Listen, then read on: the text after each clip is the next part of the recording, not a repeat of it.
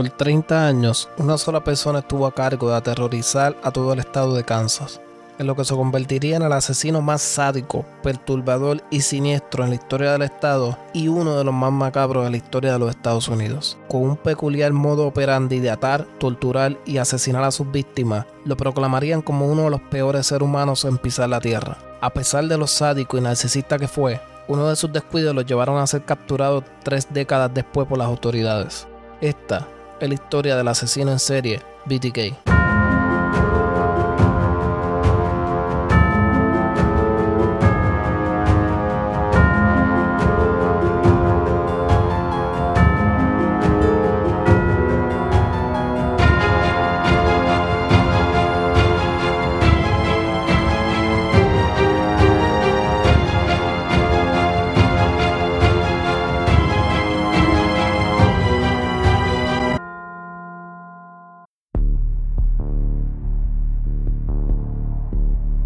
Wichita, nombrado como la ciudad más grande del estado de Kansas, con una población un poco más de 300.000 residentes para el año 1974.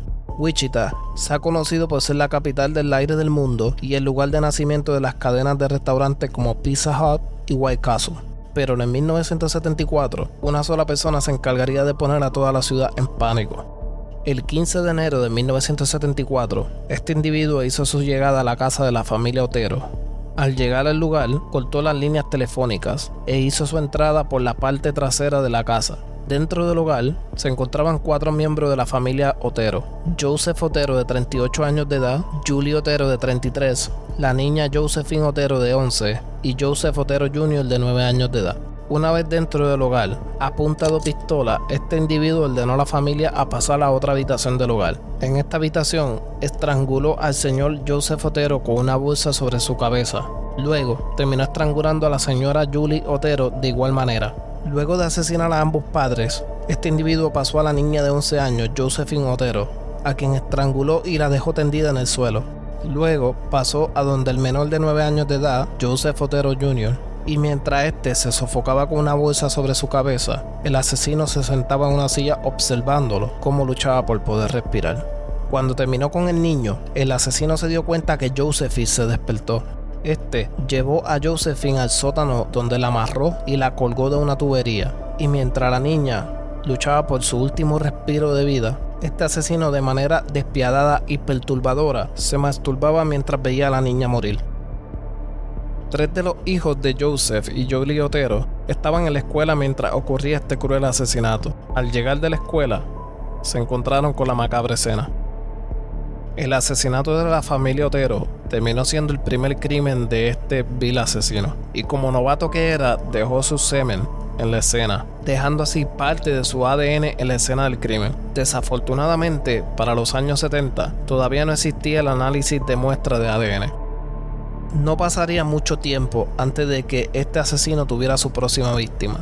El 4 de abril de 1974, Catherine Bright, de 21 años y estudiante de la Universidad Estatal de Wichita, regresaba a su hogar junto a su hermano Kevin, cuando terminó encontrándose frente a frente con el asesino dentro de su hogar con pistola en mano. Este procedió a atar a Catherine y luego a su hermano Kevin Kevin pudo lograr soltarse de los nudos y comenzó a gritar, a lo que el intruso le propinó un tiro en la cabeza al cual lo dejó moribundo en el suelo. Luego, Catherine también logró soltarse de las sogas y comenzó a forcejear con el intruso, a lo que éste, en medio del desespero de que todo se le estaba saliendo del control, decidió apuñalarla en varias ocasiones. Recordemos que una de las características de estos asesinos en serie es que le encantan estar en control de la situación, en una posición donde tienen el poder sobre sus víctimas.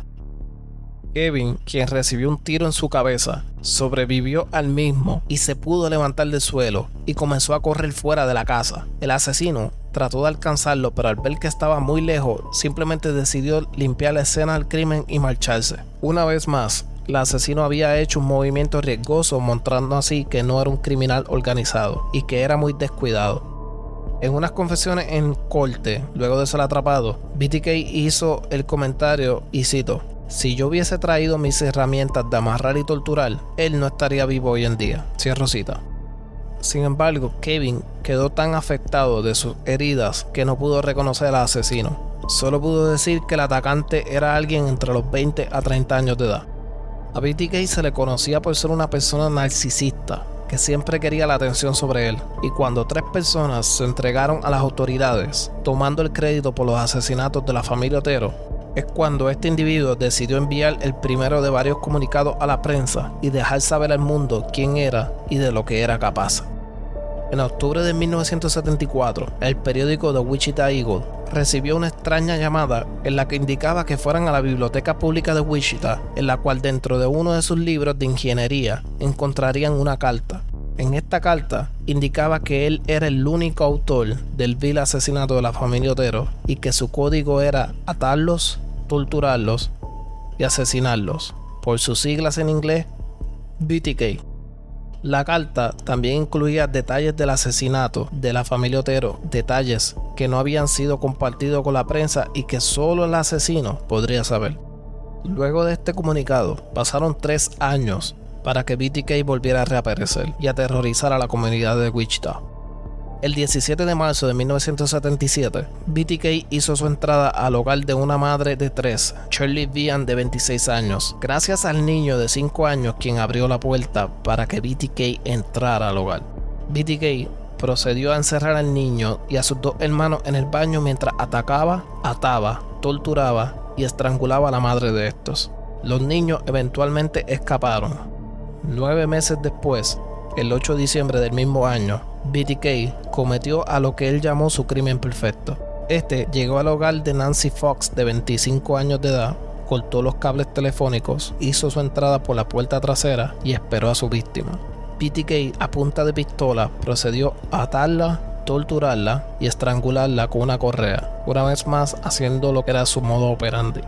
Al otro día de asesinar a Nancy Fox, este se dirigió a un teléfono público e hizo una llamada anónima a la policía local diciendo, y cito, encontrarás un homicidio en la calle 843 de South Pershing llamada Nancy Fox.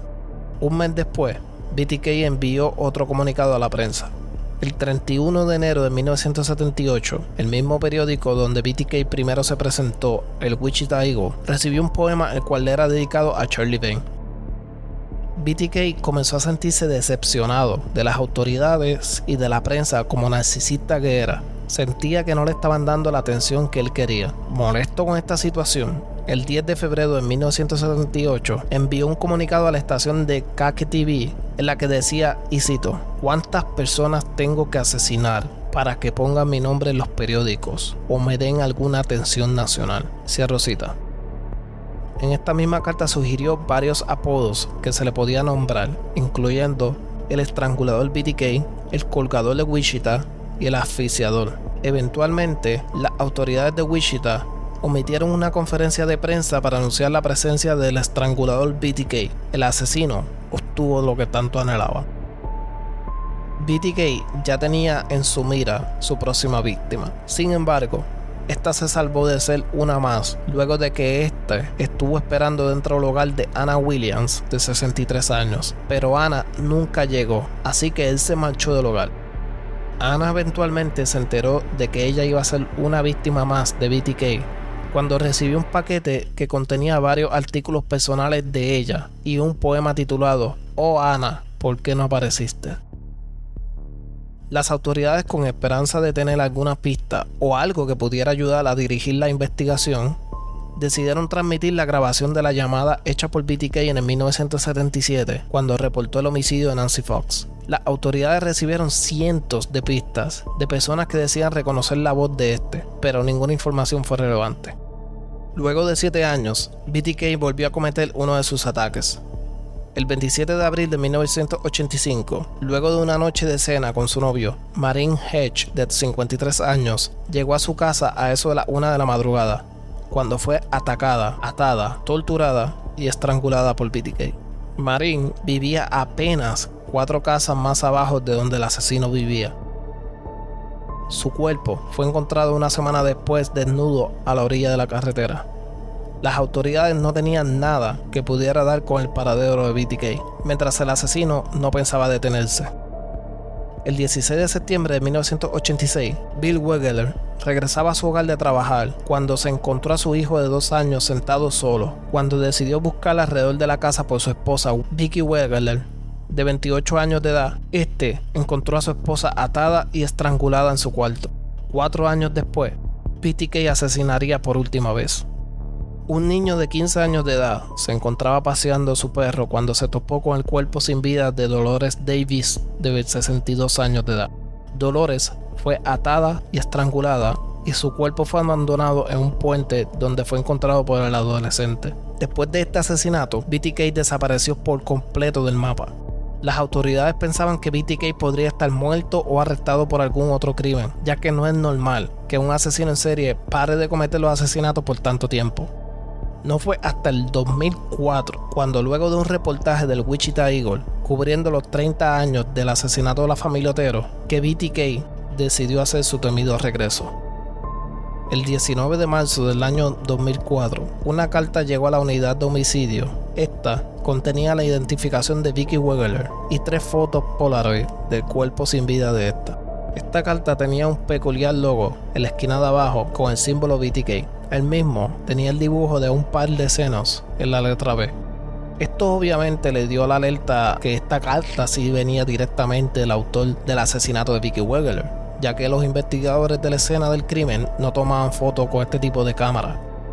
También vemos como la mayoría de los asesinos en serie, estos toman algún artículo de la escena como trofeos. Estos pueden variar entre identificaciones o alguna pieza de joyería. BTK no volvió a comunicarse hasta que pasaron seis semanas. El 5 de mayo del 2004, el noticiero Kaki TV recibió otra carta de parte de BTK. Esta contenía una cruza palabras con palabras como fantasías, víctima, acechar, entre otras. Como ya era el año 2004, el análisis de ADN estaba en su etapa avanzada y con tal de contener algún tipo de ADN de esta carta que estaban llegando, ya sea la saliva o alguna huella o algún cabello, esta carta fue llevada para análisis forense, pero no tuvieron ningún éxito. Solo era cuestión de conseguir alguna evidencia de ADN para ser comparada con la evidencia reservada del asesinato de los 70 de la familia Otero. Solo era cuestión de tener algún sospechoso o alguna persona de interés para comparar el ADN. Meses pasaron y no hubo ningún avance en la investigación. Los investigadores no tenían nada, no habían pistas, no había sospechosos, nada. No fue hasta el 13 de diciembre del 2005 cuando un hombre caminando por un parque de Wichita se encontró con una bolsa de basura. En su interior estaba la licencia de conducir de Nancy Fox y una muñeca Barbie con una bolsa en su cabeza y las manos atadas en la espalda. Paquetes dejados por BTK apenas eran el comienzo de varios por venir. Los detectives, con la ayuda del testimonio de Kevin, el hermano de la víctima de Catherine Bright, de que el asesino estaba más o menos en sus 20 años de edad en el momento del asesinato de su hermana, las autoridades enfocaron su investigación con alguien que ya podría estar en sus 50 años o 60. Los detectives tuvieron su primer break cuando estudiando la evidencia dieron con una persona de interés. Esta persona era un maestro que no acostumbraba a salir de su casa y que vivió con su madre hasta que falleció. Al llegar a la casa, los detectives fueron recibidos en la puerta por un sujeto con cuchillo en mano. Luego de que los detectives le explicaron que solo querían hacer unas preguntas, el individuo devolvió el cuchillo a la cocina y permitió el paso de los detectives al interior de la casa. Ya dentro de la casa, los detectives observaban una casa oscura, sucia y en malas condiciones. Cuando uno de ellos notó algo bastante raro que le estuvo curioso, sogas en el suelo con nudos, Recordemos que BTK solía atar sus víctimas con sogas, mientras que también encontraron un libro de ingeniería, recordando así una vez más la primera comunicación que BTK dejó en la librería pública fue dentro de un libro de ingeniería. En tensión, asombrado por lo observado, los detectives procedieron a pedirle una prueba de ADN al individuo, quien aceptó a darla. Los detectives salieron de la casa del individuo seguros de que tenían a su hombre. Solo era cuestión de esperar los resultados de ADN para confirmar lo que ellos especulaban, que BTK estaba dentro de esa casa. Los siguientes días fueron los días más largos de la vida de estos dos detectives mientras esperaban por los resultados. Cuando al fin llegaron los resultados, no coincidían. El individuo cual interrogaron y quien tenían en su hogar sogas atadas y un libro de ingeniería no era BTK. Mientras tanto, BTK dejó otra carta en la misma biblioteca. Esta última carta puso a las autoridades en alerta y contra la pared.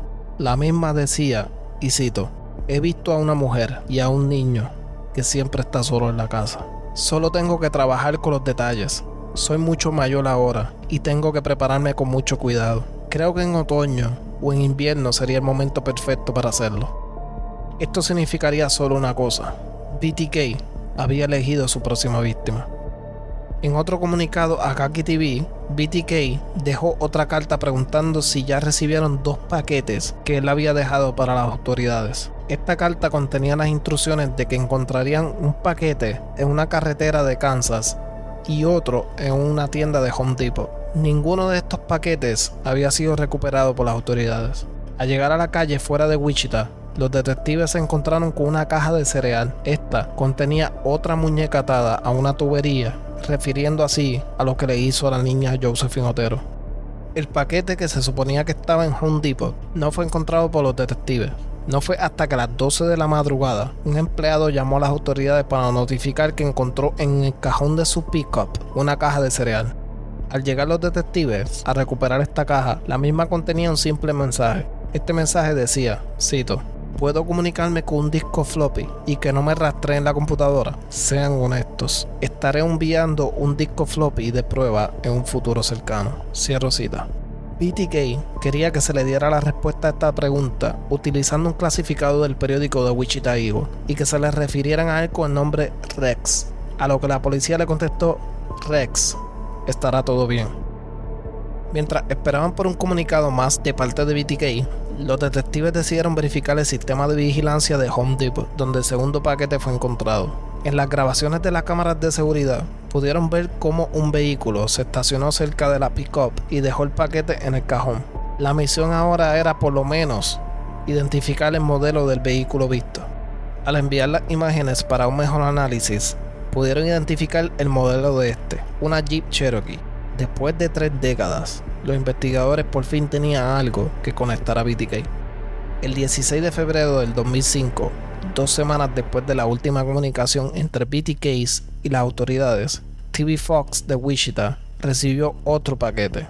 Este contenía el disco floppy del cual BTK notificó que enviaría en un futuro cercano. Los investigadores se reunieron y procedieron a introducir el disco floppy en la computadora. Este contenía un documento de Word titulado Prueba. Los detectives descubrieron que la licencia del programa Word estaba asociada a la Iglesia Luterana de Cristo y que este documento fue impreso por el mismo presidente de la congregación de la iglesia, Dennis Rader. Los detectives por fin tuvieron el nombre y el apellido del asesino más prolífico de la historia de Kansas, BTK Dennis Rader. Inmediatamente las autoridades se enfocaron en Dennis Rader. En la investigación de su historial mostraba que Rader no tenía antecedentes penales, trabajaba como oficial de cumplimiento y que este era casado padre de una hija y un hijo. Pero más importante, los investigadores tenían una dirección.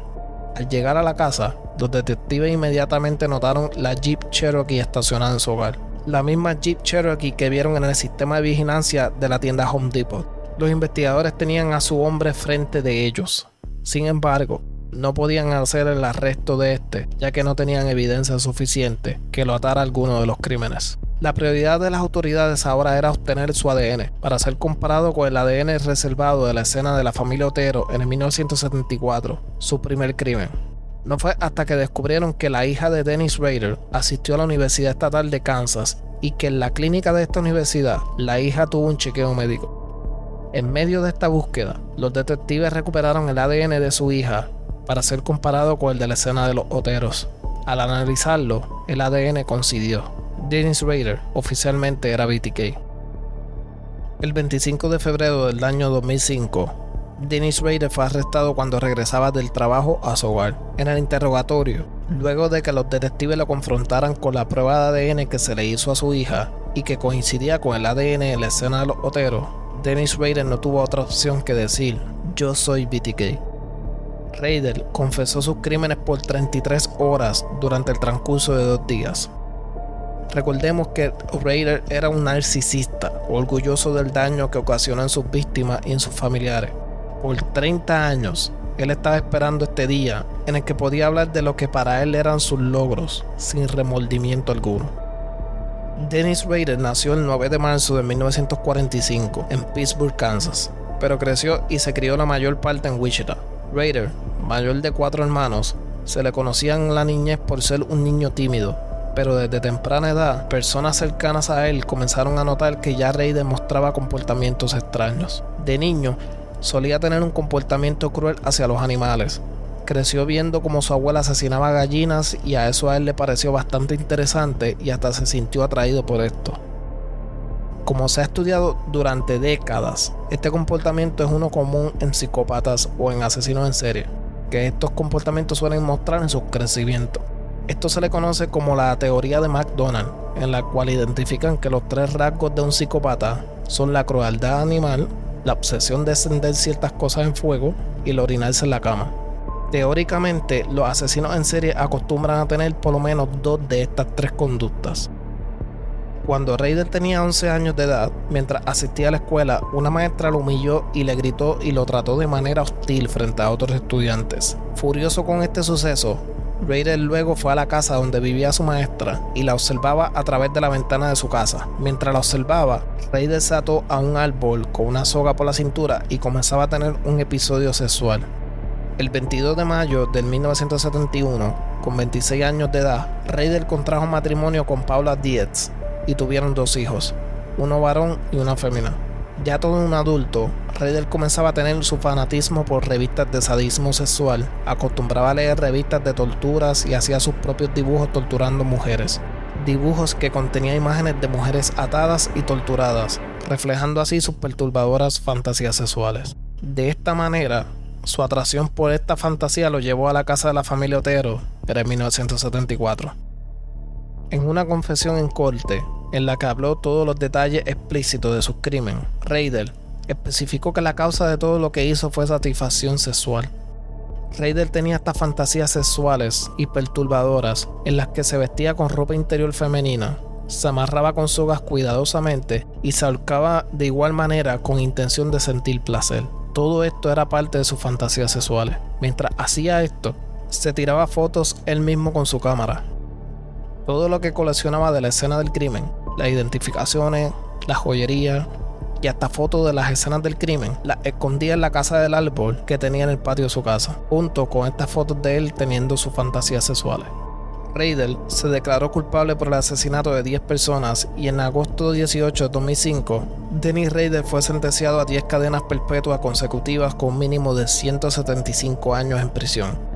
Si se preguntan por qué Reidel no fue sentenciado a la pena de muerte, fue porque los asesinatos de BTK fueron antes de que Kansas introdujera la pena de muerte en el 1994. Por eso la sentencia fue la cadena perpetua. Curiosamente, cuando se le preguntó a Raider si alguna vez su esposa tuvo alguna sospecha de que él era BTK, Raider comentó que en una ocasión él se encontraba leyendo uno de sus mensajes en el periódico y ella le echó un ojo al mensaje del periódico y le dijo, qué curioso, ¿no? Ese BTK escribe esa palabra igual de mal que tú. Raider confesó que por un momento pensó que tenía que asesinarla después de ese día. Bueno, hasta aquí el episodio de esta semana. Sin duda, uno de los asesinos en serie más notorios y más sadístico y más horrendo en la historia de todos los Estados Unidos y en el mundo entero. Es uno de los que mucho se ha dado de qué hablar. Él tiene su propia confesión en YouTube, les dejaré el link debajo en la descripción, en la que él confiesa todo, cada detalle, cada detalle explícito de cada uno de los crímenes en la corte.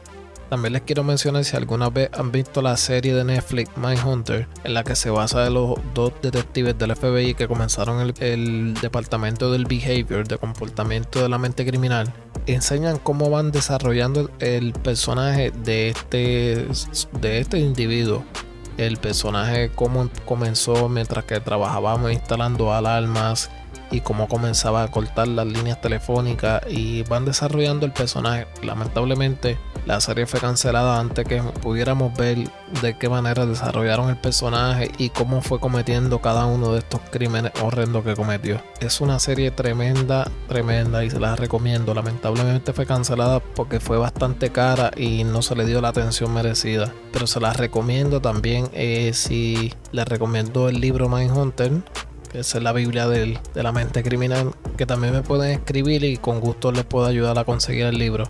Hasta aquí este episodio. Eh, recuerden una vez más seguirnos en las redes sociales, dejarnos una reseña de 5 estrellas y hasta la próxima semana.